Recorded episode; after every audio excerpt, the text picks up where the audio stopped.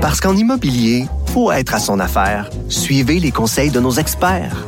Via Capital, les courtiers immobiliers qu'on aime référer. Bonne écoute. Du Trisac. Même si tous les chapeaux lui font, il ne parle jamais à travers son chapeau. Vous écoutez Du Trisac. Souhaitons qu'on puisse parler d'autre chose un jour euh, en politique publique avec Patrick Derry que la COVID. Monsieur Derry, bonjour. Bonjour, M. Dutrisac. Ouais. Écoute, je veux juste te dire que j'ai toujours d'autres sujets à tous les jours Oui. et je les tasse présentement tous les jours à cause de la maudite pandémie. Ouais. Euh, Euh, et surtout euh, des, des décisions de gestion de crise parce que c'est pas, pas, tant du virus qu'on veut parler, de ce qu'on peut faire pour euh, vivre avec. ouais, au vivre sans, ça serait le fun. D'abord, ça ressemble à quoi les chiffres aujourd'hui?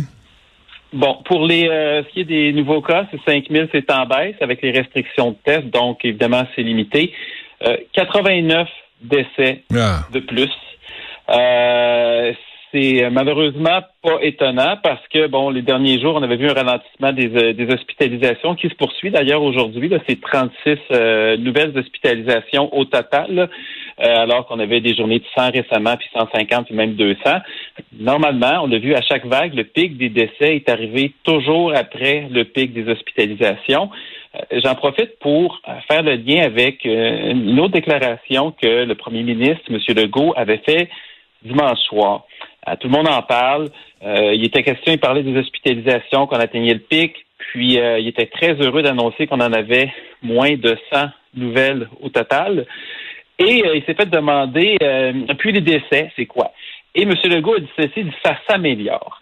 Et euh, le nombre de décès qu'on a eu le lendemain, donc hier, c'était 54 morts de plus. Concrètement, ça, ça, s'améliorait pas. C'est-à-dire que c'était un, c'était, euh, c'était plus que la veille, c'était moins que la journée d'avant, mais ça faisait en sorte que la moyenne de décès au cours de la dernière semaine continuait d'augmenter. C'est-à-dire qu'on passait de 53 décès par jour la veille en moyenne à 57. Évidemment, aujourd'hui, on est rendu à 61. Puis, pourquoi je le mentionne, c'est parce que c'est caractéristique de certaines façons de voir la politique de notre premier ministre en premier, que on cherche les bonnes nouvelles, on veut communiquer toujours les points positifs, mais des fois, c'est une lecture qui est assez sélective. Puis l'autre chose aussi, c'est que euh, on crée des attentes, hein, comme la fameuse lumière au bout du tunnel, et euh, finalement, ben, quand ça se, ré- ça se réalise pas, Hmm. il y a une perte de confiance qui s'ensuit, puis c'est ça qu'on voit présentement. Les gens qui appuyaient de façon massive un gouvernement qui était très populaire commencent à décrocher un petit peu.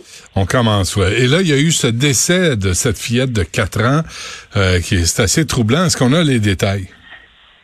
Euh, non, ce que j'ai vu, là, en tout cas, la dernière information que j'avais, c'est que c'est euh, c'est à Québec que ça s'est passé et le centre hospitalier a dit qu'il ferait aucun autre com- euh, commentaire sur la situation. Évidemment, c'est c'est inévitable dans une pandémie qu'il va y avoir des morts puis chez des, des enfants. C'est évidemment qu'on veut pas. C'est une tragédie qui est impossible à qualifier euh, pour les parents, hein, Hmm. parce que même si on dit que c'est rare un décès d'un décès d'un enfant, que c'est des très très très petits pourcentages, ben pour ces parents-là, c'est 100% de leur enfant. Et, euh, et euh, pourquoi je, je vais le mentionner, c'est c'est la raison pour laquelle le gouvernement n'a jamais eu une obligation de résultat là-dedans, Euh, mais il y a une obligation de moyens. Puis l'obligation de moyens, c'est pas nécessairement nous enfermer chez nous euh, jusqu'à temps que ça finisse, parce qu'on ne sait pas combien de temps ça va durer. Mais c'est au minimum faire ce qui est possible, puis qui est pas trop contraignant.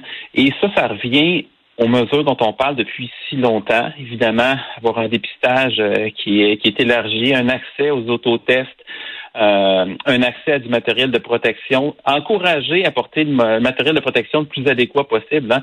des, euh, des N95, d'autres masques qui sont plus sophistiqués, leurs équivalents coréens ou chinois, par exemple, qui sont plus co- confortables, les KN95, les KF94, ça existe pour les enfants aussi.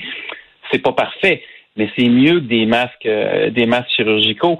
Euh, évidemment, la, troisième dose, la ventilation dans les lieux publics et pas seulement dans, dans les écoles. Il y a des moyens assez simples.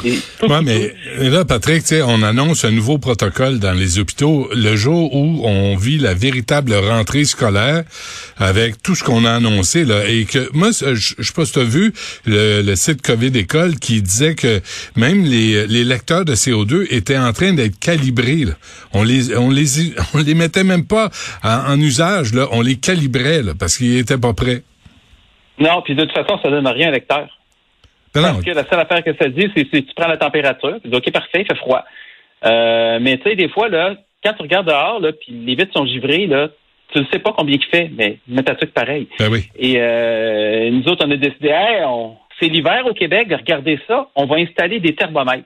On va savoir précisément quelle va être la température extérieure quand il y a plein de neige dehors. Ça va être super utile et on va le savoir avec un degré de précision qui est très grand. Hein, parce que vous savez. Un coup de génie je ne veux pas, je veux pas, je veux, je veux pas faire d'imitation, mais vous savez, moins 22, moins 24 puis moins 16, c'est pas exactement pareil. Il faudrait pas avoir un faux sentiment de sécurité.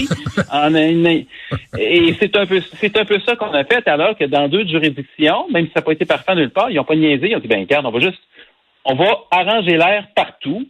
Ça sera pas perdu et on va être un peu plus près que moins. Et ben, euh, c'est quelque chose qui aurait aidé. Puis effectivement, dans les hôpitaux présentement, qu'est-ce qu'on annonce? C'est un, un, un plan qui était proposé au ministère, qui n'est pas mis en application. Ça s'appelle Guide pour la priorisation et la gestion des hospitalisations en courte durée en contexte de pandémie de COVID. C'est daté de la semaine dernière. Traduction, ça peut qu'on soit plus débordé. Si on est vraiment mal pris, on va faire quoi? Hmm. Et le but, c'est si il y a un, le pic d'hospitalisation se maintient pendant encore, mettons, quatre à six semaines, c'est qu'est-ce qu'on pourrait faire. Donc, ça pourrait impliquer de laisser entrer le virus dans les hôpitaux euh, de façon beaucoup moins contrôlée, soigner plus vite, donc donner un minimum de soins au plus grand nombre possible. Ça, c'est les mots qui sont employés dans le document. Par exemple, revoir la fréquence de certains soins ou tests diagnostiques, autrement dit, en faire moins. Diminuer la prévention de dépistage à l'hôpital, autrement dit, laisser le virus circuler garder les patients sans symptômes avec ceux qui n'ont pas la COVID. Autrement dit, mettre des gens positifs avec des négatifs. Cesser de dire aux patients s'il est infecté ou non. Mettre des patients triple vaccinés en zone rouge, donc avec des patients infectieux, symptomatiques et contagieux. Remplacer des soins palliatifs par des traitements alternatifs non spécifiés. Un point qui va t'intéresser, mmh. retarder les chirurgies semi-urgentes pour les patients non vaccinés. Et là, c'est pas par discrimination, c'est parce que ils sont, ils seraient plus à risque dans des hôpitaux qui seraient, disons, le virus si, on les opère. C'est ça, si on les opère. Donc, à ce moment-là, on dit, ben non, on, a déjà assez de problèmes comme ça.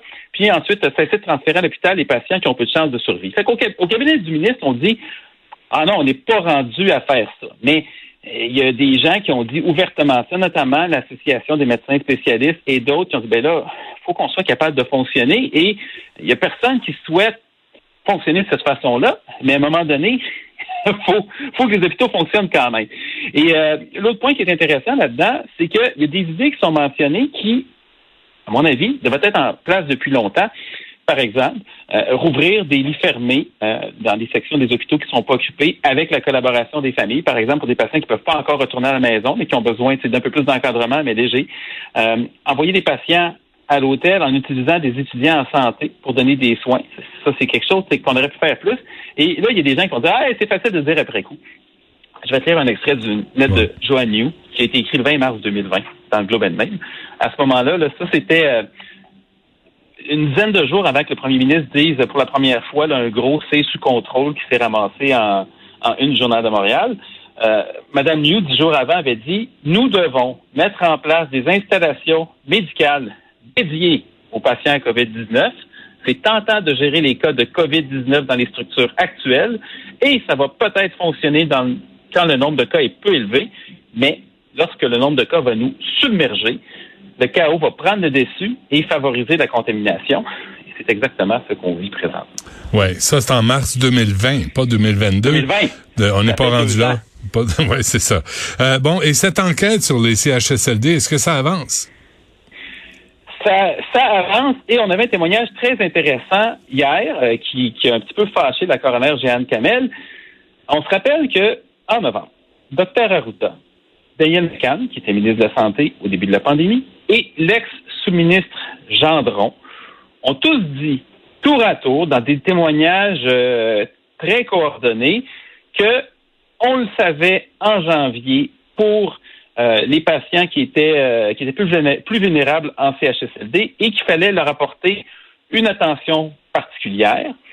Ils se sont appuyés sur une lettre très générale envoyée au réseau de la santé, aux dirigeants. Marguerite Blais, il y a quelques jours, a dit il n'y a rien qui a été dit avant mars euh, à propos des patients plus vulnérables. Et hier, il y a un Monsieur Martin Simard, qui est un ancien responsable de la sécurité civile au ministère de la Santé, donc quelqu'un qui intervient quand il y a des problèmes euh, plus graves en situation de crise.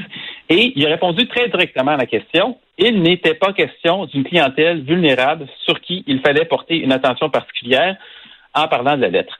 Euh, et d'ailleurs, même dimanche, M. Legault a dit qu'on ne le savait pas en janvier et en février. Puis moi, je pourrais sortir plein de citations de euh, Dr. Arruda qui disait que euh, en fait, même au début février, qui disait que la grippe était plus dangereuse que le virus, fait que ça donnait une idée de son état d'esprit.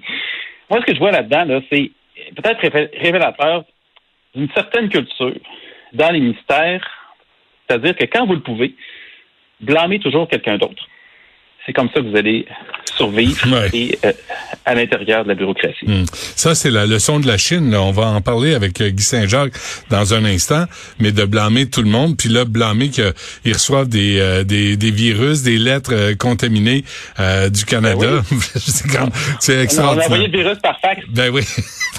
c'est ça. puis avant qu'on se quitte, un mot sur ton parti politique préféré. Oui, absolument. Euh, euh, bon, la comédienne Anne Casabonne, qui devient candidate pour le Parti conservateur du Québec, et il y a quelque chose qui est un peu dangereux de la part d'Éric Duhem, et là, je regarde ça pas de façon euh, partisane, mais je regarde ça de façon plus systémique, pour employer un mot qu'on aime beaucoup. Ben oui. Madame Casabonne a dit que les vaccins, c'est de la merde. Bon. Éric Duhem, ça fait des mois qu'il se défend de ne pas être anti-vaccin. Lui-même est vacciné. Il en a parlé avec son médecin.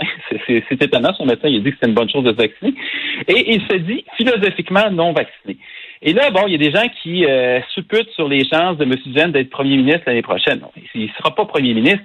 Mais ce qu'on voit encore, c'est que même si tous les politiciens ont l'élastique assez euh, facile à étirer pour ce qui est d'exagérer, Éric Duhaime, il est prêt vraiment à dire n'importe quoi pour aller chercher une clientèle politique qui se sent délaissé. Que ce soit vrai, que ce soit faux, ça n'a aucune importance. Euh, il fait des sondages sur êtes-vous prêt à vacciner des enfants, par exemple. Il dit non, moi je suis pas contre, mais je fais juste je fais des sondages là-dessus. Puis évidemment, quand tu cliques le sondage, tu peux t'inscrire pour le Parti conservateur pour faire un don. Puis il est comme ça, il alimente la colère. Et concrètement, ce que ça fait, là, ça élargit le discours public de ce qui est acceptable, ce qui n'est pas, puis pas d'une très belle façon. Et ça, ça finit par devenir un peu, tu sais, c'est le modèle de Donald Trump c'est nous contre eux. Et euh, c'est pas comme ça que tu améliores une société. Puis là, tu vas chercher une clientèle politique qui, a déjà un certain ressentiment, qui pense que le gouvernement est contre eux, qui a vécu certaines frustrations, qui sent qu'il y a une élite qui contrôle tout. Puis tu leur dis, là, vous avez raison d'être fâchés, puis fâchez-vous encore plus. Euh, je, trouve pas ça très responsable. Ouais, euh, euh, j'avais fait la, la blague ce matin. Le prochain, euh, donne-moi une seconde, le prochain candidat euh, du euh, Parti conservateur du Québec, c'est le militant là, qui a pour 80 000 dollars, je sais pas trop, Monsieur euh, Bitondo. Ça, ça va être lui le prochain candidat. C'est pas ça que c'est une blague. Euh, moi non plus, sincèrement. OK, rapidement, 30 secondes, puis on en parlera à la limite demain, mais le 200 millions qu'on veut encore ajouter dans Airbus, le Airbus 220, l'ancien C-Series, c'est une aberration complète. C'est drôle, dans l'opposition, M. Legault disait que M. Couillard comprenait absolument rien l'investissement, puis qu'il avait vraiment critiqué le gouvernement Couillard pour avoir mis de l'argent là-dedans. Puis maintenant, ils veulent rajouter 200 millions dans ce qui est en la C-Series, Airbus 220. C'est assez simple. Hein? Si des investisseurs privés n'en veulent pas, s'il vous plaît, ne mettez pas notre argent. C'est aussi simple que ça. Il en manque pas de, de capitaux à l'échelle de la planète pour des investissements rentables. S'ils n'en veulent pas, mettez-en pas. Mais évidemment, il y a tout un jeu d'influence là-dedans. Il y a du nationalisme économique. Ça fait tout un cocktail de mauvaise politique et le gouvernement, comme investisseur, est mauvais. Qu'est-ce qu'on fait? On dénonce le gouvernement, puis quand on arrive au pouvoir, on fait la même affaire. C'est la leçon du jour euh, avec Patrick Derry. Merci, Patrick. À demain. Bonne journée. Bye bye.